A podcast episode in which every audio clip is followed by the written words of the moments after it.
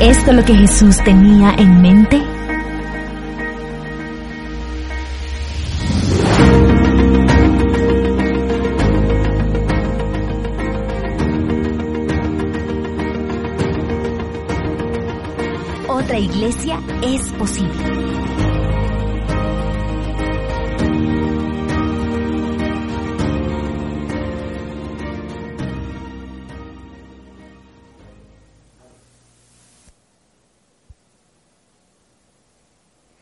Otra iglesia es posible. Uno ve ese video intro y pensando en todo lo que se menciona en este video de introducción, religiosidad, aburrimiento, qué tristeza que para muchas personas la iglesia sea así, cuando realmente no es la idea que Jesús tenía en mente. Por eso esta serie, otra iglesia es posible. ¿Qué iglesia es posible? La iglesia que Jesús tenía en mente. Por eso qué bueno leerlos. Ustedes nos ven, nosotros los leemos, estamos transmitiendo en vivo porque queremos estar cada vez más cerca de ustedes, porque la iglesia es eso, es una familia, es cercanía. En estos tiempos tan difíciles, en estos tiempos de pandemia, de distanciamiento, de depresión, de problemas de salud mental, por eso no se olvide el panel este miércoles 24 acerca de salud mental, esa nueva pandemia que está acabando con la vida de mucha gente. La iglesia es la comunidad alternativa frente a tantas necesidades, la iglesia que Jesús pensó, soñó, que tenía en mente. Por eso qué rico leerlos y leer cuando nos dicen cosas como el lugar donde encontré la palabra de Dios, encontré amigos, encontré familia. Sigan escribiendo, por favor. Esto para nosotros es una retroalimentación importante, porque es esto lo que queremos seguir cuidando en la iglesia. La iglesia que soñó Jesús. Pero ¿por qué mucha gente se aleja de la iglesia? Creo que se alejan por esa religiosidad popular que es tan común, que hace que la gente se aburra, ¿sí? Y llegue a tener ese tedio ese fastidio hacia esas cosas. Conceptos como cuáles, por ejemplo, conceptos o ideas populares como cuáles. Por ejemplo, la gente piensa que el templo es la casa de Dios. ¿Se ha puesto a pensar en eso? El templo es la canciones inclusive que dicen voy a la casa de Dios. ¿Es esta la casa de Dios?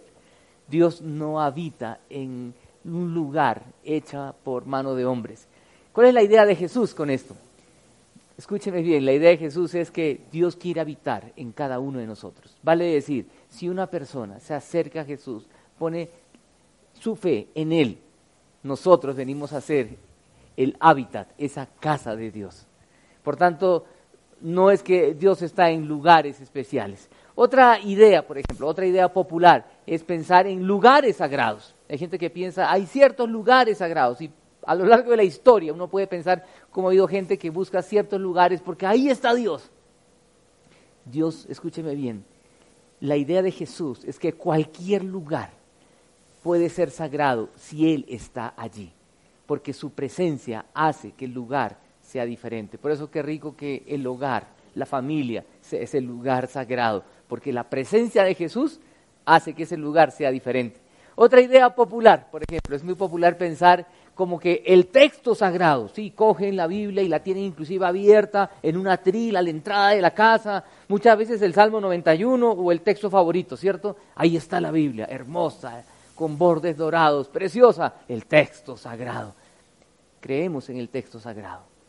Jesús sabe lo que hizo con la gente del primer siglo que sabía mucho del texto sagrado. En términos actuales diríamos gente que tenía mucha palabra de Dios en su corazón, supuestamente, lo tenía en la mente, no en el corazón. Lo que es la idea de Jesús es que el texto transforme la vida. ¿De qué nos sirve tener una Biblia abierta? ¿De qué nos sirve aún memorizar versículos? ¿De qué nos sirve tanta doctrina, tanta enseñanza? Doctrina tiene que ver con conocimiento. Hay gente que le gusta estudiar, qué bueno, lo felicito, estudie. Tenemos varias oportunidades en la compra para estudiar. Por eso uno de nuestros pilares es Jesús y su palabra. Pero escúcheme bien, que ese texto sagrado no solo se quede aquí, sino que llegue aquí y transforme la vida. Esa es la iglesia que Jesús soñó. Por eso Jesús atacó tanto la religiosidad de su época y bien lo haría también hoy. Otra idea, otra idea popular es de hombres sagrados, personas especiales, ¿sí? ungidas y personas, y qué cosa tan espantosa pensar que Jesús es un, un hombre común y corriente caminando por las calles polvorientas de Palestina. Hombres sagrados, ¿sabe?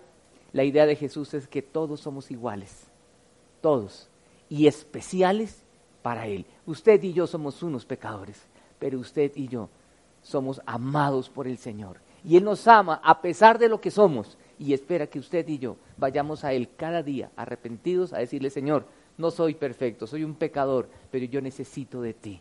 Esa es la iglesia, un grupo de personas imperfectas, pero que están caminando con Jesús, que caminamos con Jesús. Otra idea muy popular de la religiosidad popular es que como seguidores supersticiosos, ¿cierto? Hay gente que tiene ciertas supersticiones religiosas cristianas. Por ejemplo, de pronto algunos piensan, si no me conecto el domingo, me va mal entre semana.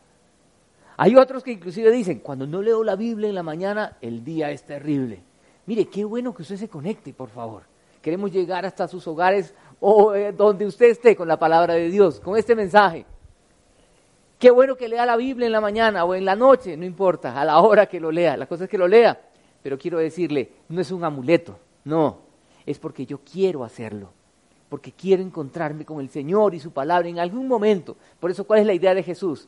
No es eh, estas supersticiones, sino seguidores, imitadores de Él. Que podamos ser como Jesús. ¿Qué pide Jesús de nosotros? Muchas personas llegan a Jesús, llegan a la iglesia y dicen, bueno, ahora que estoy en la iglesia, ¿qué hay que hacer? Bueno, tengo que leer la Biblia, tengo que ir a la iglesia, tengo que ofrendar, tengo que servir y tengo que obedecer una cantidad de mandamientos. Escúcheme con atención, por favor, la iglesia que soñó Jesús no es una iglesia donde, usted tiene una larga lista de mandatos y cosas que cumplir, porque eso llega al cansancio, al agotamiento. Escúcheme bien, eso es religiosidad, donde uno tiene que hacer cosas. No, lo que Jesús quería es un cambio en el corazón. Lo que Jesús quiere es un cambio en el corazón, para que hagamos esas cosas, no porque me toca, sino porque quiero. Imagínense una relación de esposos. Hay casados escuchando, hay novios también, pero una relación de especial. Alguien que de pronto me escucha, algún joven soltero, y dirá, no tengo novia ni esposa. Bueno, con sus padres. Qué triste pensar, tengo que amar a mi padre. Llego a la casa y le tengo que dar un beso a mi mamá. Cuando qué rico es llegar a casa y darle un abrazo a la mamá. Para los casados, los novios, qué rico llegar y darle un abrazo. Yo llego a la casa y veo a mi negrita y abrazo a mi negrita, ¿cierto? Qué cosa tan harta decir, venga mi amor, tocó darle beso.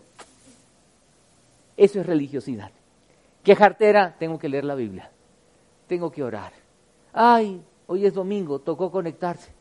No, es que yo quiero eso es vida cristiana. Eso es caminar con Jesús. Queremos. Por eso, cuando estamos hablando de que otra iglesia es posible, quiero decirle algo. Esta iglesia es posible y esta iglesia es posible y requiere amor. Ahora usted mira, amor, sí. Amor es una palabra muy maltratada. Amor ha sido inspiración para poemas, canciones, novelas, etcétera. No estamos hablando de un amor romántico, de frases bonitas, no, estamos hablando de un amor concreto y real. ¿Qué pide Jesús de sus seguidores? ¿Qué le dijo Jesús a sus discípulos cuando él se estaba despidiendo de ellos? Cuando Jesús se estaba despidiendo de sus discípulos, les dijo lo siguiente, y quiero que esto pueda quedar muy claro en nuestro corazón. De pronto usted ha leído este texto muchas veces, pero quiero que podamos reflexionar en él. Jesús le dijo lo siguiente, le dijo, este mandamiento nuevo les doy que se amen los unos a los otros. Y ahí quiero detenerme, quiero que piense ahí. Este mandamiento nuevo les doy, que se amen los unos a los otros. La pregunta es, ¿ese mandamiento era nuevo? ¿Que se amen los unos a los otros? No es nuevo. Ahora el texto continúa, dice, así como yo los he amado, también ustedes deben amarse los unos a los otros. De este modo sabrán que son mis discípulos. La pregunta es, ¿por qué Jesús dice un mandamiento nuevo? Yo quiero resaltar algunos aspectos aquí importantes, porque ¿cómo así que nuevo? Si este mandamiento de amarnos los unos a los otros aparece desde el Antiguo Testamento. En, Levítico, por ejemplo, uno puede encontrar que se cita este texto, sí, se menciona acerca de no ser vengativo con, mi prójimo, eh, ni, ni guardar rencor. Dice más bien, ama a tu prójimo como a ti mismo, yo soy el Señor. Por tanto, esto aparece siglos atrás. Es un mandamiento viejo. La pregunta es, ¿por qué Jesús dice, un mandamiento nuevo les doy? Miren, cuando Jesús estaba respondiendo preguntas, porque a veces lo cogían a preguntas, ¿sí? los religiosos de la época, los fariseos, los saduceos y todos esos feos de la época, y digo feos porque sabían mucho de, de Biblia, diríamos en términos actuales, sabían mucho de la escritura, de la ley, pero vivían tan poco. Y por eso Jesús le da tan duro. Miren, Jesús no le da duro, no le da tan duro a los pecadores como la mujer adúltera, como le da duro a los religiosos de la época.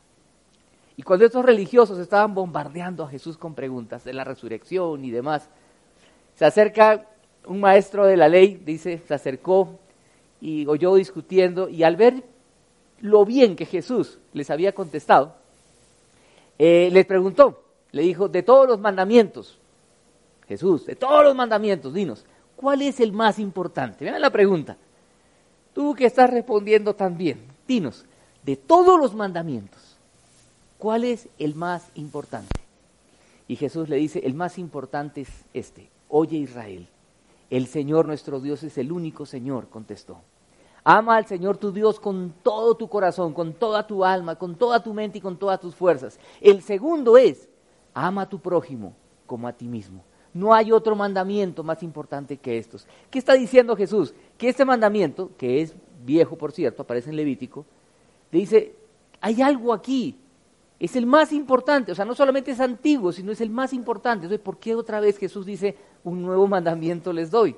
¿A qué se refería Jesús con esto de un nuevo mandamiento? ¿Sabe qué es lo nuevo aquí? Que Jesús dice en el versículo, dice, un nuevo mandamiento les doy, que se amen como yo los he amado. Y esto es lo nuevo, este es el nuevo parangón que entra aquí, el nuevo... Eh, referente que hay que tener en cuenta, que debemos amarnos como Jesús nos ha amado. Ahora usted me dirá, ¿cómo amó Jesús? Sí, Jesús nos amó con palabras preciosas, nos dice, yo los amo, pero no solo se queda allí. Recordemos que cuando Jesús dice estas palabras, Él acababa de lavar los pies a sus discípulos. ¿Usted se ha puesto a pensar esta, esto de lavar los pies a los discípulos? Yo me pongo a pensar, los discípulos lo cochino que habrán sido los pies de los discípulos caminando por esas calles polvorientas y Jesús lavándole los pies a cada uno de ellos. Jesús, en un momento de humildad y de servicio, comienza a decirles, ámense como yo los he amado. Jesús, ¿cómo los amó? Los perdonó, les enseñó, les expresó palabras de amor, los corrigió también, porque amor no solamente es que le voy a dar todo lo bueno, es pensar que lo bueno también es corregir. Porque a veces nos gusta que nos amen sirviéndonos, atendiéndonos, pero no que nos hagan caer en cuenta de nuestros errores. Jesús lo hizo así. Y por eso Jesús confrontó. Y Jesús también fue duro con ellos en algún momento. Y Jesús, a pesar de que lo negaron, se sacrificó por cada uno de ellos. Por eso cuando pensamos en amar los unos a los otros. Debe ser como Jesús nos ha amado. Y cuando Jesús está diciendo esto, es que toda la ley, escúcheme bien, toda la ley, todo se resume en esto, que podamos amar de verdad como Jesús nos ha amado. De esa manera la gente conocerá, será evidente, será notorio que somos discípulos de Jesús. Pero otra vez, ¿qué es lo que caracteriza a la iglesia que soñó Jesús? Es ese elemento tan importante que es el amor. Por eso me llama la atención cuando San Agustín dijo, ama y haz lo que quieras. Pensando que ahí se resume todo. Porque si uno ama, uno no va a tumbar al amigo. Si uno ama, uno no va a mentir. Si uno ama, uno no va a traicionar. Si uno ama, no va a hacer nada que lastime al otro. Por eso ama al Señor tu Dios con todo tu corazón, con toda tu alma, con todas tus fuerzas, con toda tu mente. Y ama al otro como a ti mismo. En el amor se resume todo. Y otra vez, por favor, no un amor romántico, acabamos de cantar canciones que hablan del amor, es un amor concreto y real, como Jesús con nosotros, que nosotros podamos seguir ese ejemplo como Jesús. Amar como Él amó y nos ama, de una manera sacrificial. Por eso Jesús dice, les he puesto ejemplo para que hagan lo mismo que yo he hecho con ustedes. En Juan 13:15 dice esto. Él nos ha dado ejemplo. Y cuando nosotros hacemos esto, dice el texto que hemos leído en Juan 13, 34, 35, que todos sabrán, la gente conocerá que somos sus discípulos. En vez de que la gente conozca todas estas cosas feas que hemos leído al principio, ¿cierto? Hipocresía, aburrimiento. No, la gente va a decir cosas que hemos podido leer en el chat. Qué rico poder leerlos y decir, yo llegué por un amigo, yo llegué por un familiar, yo llegué porque encontré amistad, encontré amor. Qué bueno pensar cómo en la confra también y en las iglesias en general vamos llegando unos por otros. ¿Qué te trajo a la iglesia? ¿Qué te trajo? Todos sabrán que son mis discípulos. ¿Sabe a mí qué me trajo? Me trajo cuando era un joven de 16 años, viviendo un momento difícil familiar, porque mis padres se estaban separando. En pleno divorcio de mis padres y en una pelotera espantosa. Mi hermana, la mayor, fue la que llegó a un grupo de jóvenes. La gente es la iglesia. Y en este grupo de jóvenes que existe hoy en Colombia y en América Latina y el mundo, un movimiento que se llama Young Life. Las personas son las, es la iglesia este grupo de personas la acogió. Ella invitó a mi hermana menor y luego me invitaron a mí y yo llegué todo desconfiado y llegué porque mi papá me decía, vaya a ver dónde están sus hermanas. Entonces uno iba a ver pues, obedeciendo al papá. Pero en un momento difícil de la vida pude llegar a un lugar donde sabe, puedo recordar con tanta alegría el amor que había en el ambiente. Por eso quiero que piensen esta frase. Imagínate si viviéramos en un mundo donde la gente nos critica por lo que creemos, pero nos admira por la forma como tratamos a los demás. ¿Sabe? Ahí me trataron de una manera diferente. Llegué y me trataron como si me conocieran de hace muchos años. Mi hermana les había dicho mi nombre, entonces comenzaban a llamarme con mi nombre y de pronto me sentí parte de ellos. Luego quise volver, dije, oiga, qué rico haber estado allí. Y poco a poco me di cuenta que esa gente tenía algo que yo no tenía. En un momento pensé, ¿qué habrá que hacer para ser parte de esto? Hay que afiliarse para ser parte de este club. ¿Cuánto costará la afiliación, la entrada? Eh, me di cuenta que la diferencia que ellos tenían era a Jesús en su corazón y el amor que tuvieron hacia mí. El modelo de Jesús, escúcheme bien, es menos complicado, pero mucho más demandante. Porque Jesús no nos pide cumplir reglas, no. Jesús nos pide amarlo y seguirlo, amarlo. Y cuando lo amamos, comenzamos a amar a la gente como Jesús los ama. Es un milagro, es un milagro que el Señor hace. Por eso no consiste eh, la iglesia que Señor Jesús en mandatos, normas y cosas que hay que cumplir. Mire, estamos aquí desde temprano, aquí está producción desde temprano, llegan aquí a preparar todo esto. ¿Por qué lo hacen? ¿Por qué? ¿Producción está ahí atento o no? ¿Producción? Mire, todos estos mugres, como yo les digo de cariño, están desde temprano aquí luchando, a veces hasta agarrados entre ellos, porque no, que no es así, que aquí, que allá, todo por amor, ¿cierto? Porque nos corregimos, uno piensa acá. Y ustedes se dan cuenta de las fallas que a veces hay, pequeñas cosas. Transmitir en vivo es todo un desafío. A veces es mejor el pregrabado porque corregimos todos los errores y sale una maravilla, ¿verdad? Pero en vivo se cae el internet, se cae el otro, se atravesó el otro, no sea bruto porque se cogió por allá. Pero miren, es así como nos pulimos. Es así como crecemos unos con otros. Cada persona tiene su genio, su temperamento, su forma de ser. El modelo de Jesús es menos complicado, pero mucho más demandante, porque nos dice ama, ama. Y cuando amamos, podemos entender a las otras personas, ponernos en los zapatos del otro y pensar, ¿por qué el otro está enojado? Tengo que ayudarlo. ¿Por qué está así? No es solo no querer hacer lo malo, es vivir feliz caminando con Jesús. Por eso me encanta la expresión de Justino Mártir. Justino Mártir dice lo siguiente, allá en el siglo I, dice, el bienestar de otros debe guiar todas nuestras decisiones. Fíjese en eso, el bienestar de otros, o sea, es pensar en otros, debe guiar todas nuestras decisiones. Usted dirá, pero ¿y entonces quién piensa en mí? Sí, mire, yo pienso en usted, usted piensa en mí, ambos somos beneficiados. Qué rico que en un hogar pase eso que el esposo piense en la esposa y los hijos, y la esposa piensa en el esposo y los hijos, y los hijos piensan en los padres, y los padres en los hijos, todos pensamos en otros. Mire, cuando una pareja está enamorada y tienen que lavar la losa porque no tienen empleada o ahora en este tiempo de pandemia que a muchos les ha tocado aprender, ¿sí? El esposo le dice a la esposa, mi amor, deja ahí que yo lavo. La esposa le dice, no, mi amor, deja ahí que yo lavo. No, que deja ahí que yo lavo. Y al final terminan lavando los dos o se queda la losa sucia también, ¿cierto? Pero cuando no hay amor, mi amor, ¿Lavas tú? Ay, no, lava tú. Ay, no, lava tú. Se agarra la pelotera y a veces ni lava la losa. ¿Sí se da cuenta la diferencia? El modelo de Jesús es más demandante porque demanda amor, no reglas. No reglas. Por eso vuelvo y repito la expresión que hemos dicho hace un momento.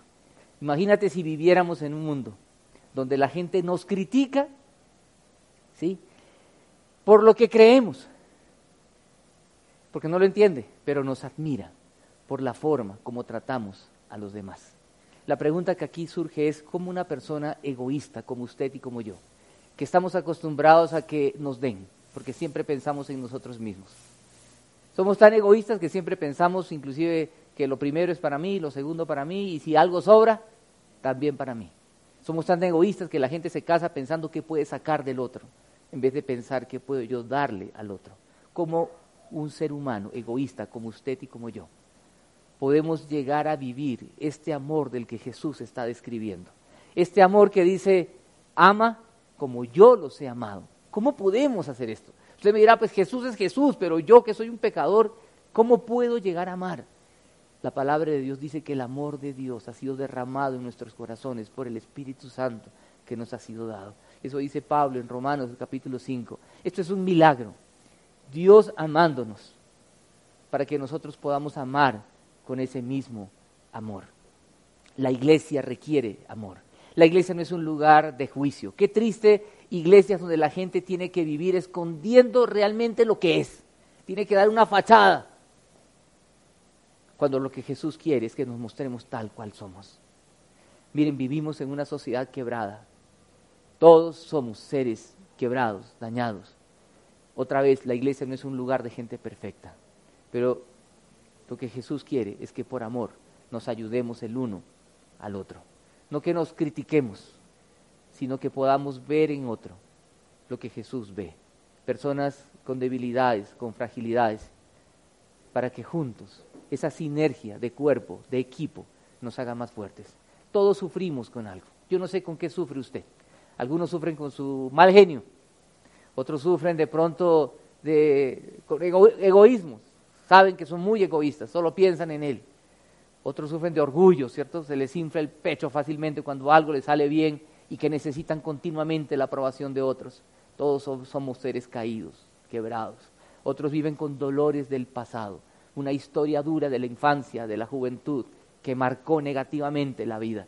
Quiero decirle, la iglesia es la comunidad alternativa donde el amor de Dios en nosotros y a través de nosotros puede hacer la gran diferencia, donde nos ayudamos, donde nos levantamos, donde nos restauramos. Por eso quiero decirle otra vez y repetirle, Jesús nos dijo, ámense como yo los he amado, para que la gente sepa, sepa y conozca que ustedes son mis seguidores, son mis discípulos. Esta es la iglesia que Jesús soñó, no la iglesia aburrida, harta, que le saca plata a la gente y, pastores que se enriquecen. No, aquí no, aquí nadie se está enriqueciendo, por favor, que nos paren de cabeza. Lo que queremos es que usted y los que están escuchando sepan que en Jesús hay esperanza y hay vida en medio de esta pandemia horrorosa que está acabando con la vida de mucha gente. Por eso, a manera de conclusión, quiero decirle lo siguiente. Quiero decirle que la iglesia que pensó Jesús es complicada, pero más demandante. Se basa en una relación de amor, donde Él amó primero para que podamos amar de esa misma manera. El verdadero amor es concreto y real. Su amor construye, forma, corrige y restaura a su iglesia y a través de ella para bendecir al mundo, gracias a lo que Jesús hizo en la cruz por todos. Jesús murió por nosotros para que podamos vivir una vida diferente. Yo le doy gracias al Señor por su iglesia, porque en su iglesia pude ser restaurado. Y estoy en proceso de manufactura, por favor. Ninguno de nosotros es un producto terminado. Somos unos pecadores que necesitamos del continuo trabajo de Jesús con cada uno. Por eso una pregunta para reflexionar al final quiero dejarle aquí en pantalla. ¿Cómo vas a contribuir para que quienes no son de la iglesia perciban el amor de Jesús? Jesús nos ama profundamente, que nosotros podamos amar como Él nos ama porque ese es el nuevo mandato que Él nos dio y en eso se resume toda la ley. Ama y haz lo que quieras, dijo San Agustín. Qué resumen tan interesante, ¿verdad? Permítame orar. Quiero orar orar por ustedes que nos están viendo, orar por nosotros y decirles, esta es la iglesia que soñó Jesús, una iglesia de amor, requiere amor, demanda amor, en eso se resume caminar con Jesús. Vamos a orar. Señor, gracias porque tú nos amaste primero. Y gracias porque tú esperas que nosotros también te amemos y que vayamos a ti arrepentidos a decirte, Señor, perdóname porque soy un pecador. Señor, y como cuerpo tuyo, como iglesia, queremos ser una iglesia que viva como tú quieres que vivamos. Señor, llevando el mensaje de esperanza, perdonándonos unos a otros, restaurándonos unos a otros. No una iglesia de juicio, de aburrimiento, de jartera. No, Señor. Permítanos en este tiempo mostrarle a la gente, todos sabrán, queremos que ellos sepan que otra iglesia es posible, la iglesia que soñó Jesús. Señor, extiende tu mano de gracia, de bendición sobre cada persona que está viendo este, este, este video y está escuchando este mensaje. Y los que lo verán después, Señor. Y permítenos en este tiempo de tanta necesidad ser esa comunidad que vive plenamente ese amor que tú quieres que vivamos, concreto y real, gracias a la obra de Jesús por nosotros. Gracias, en tu nombre oramos. Amén y amén. Que Dios los bendiga, que Dios los guarde.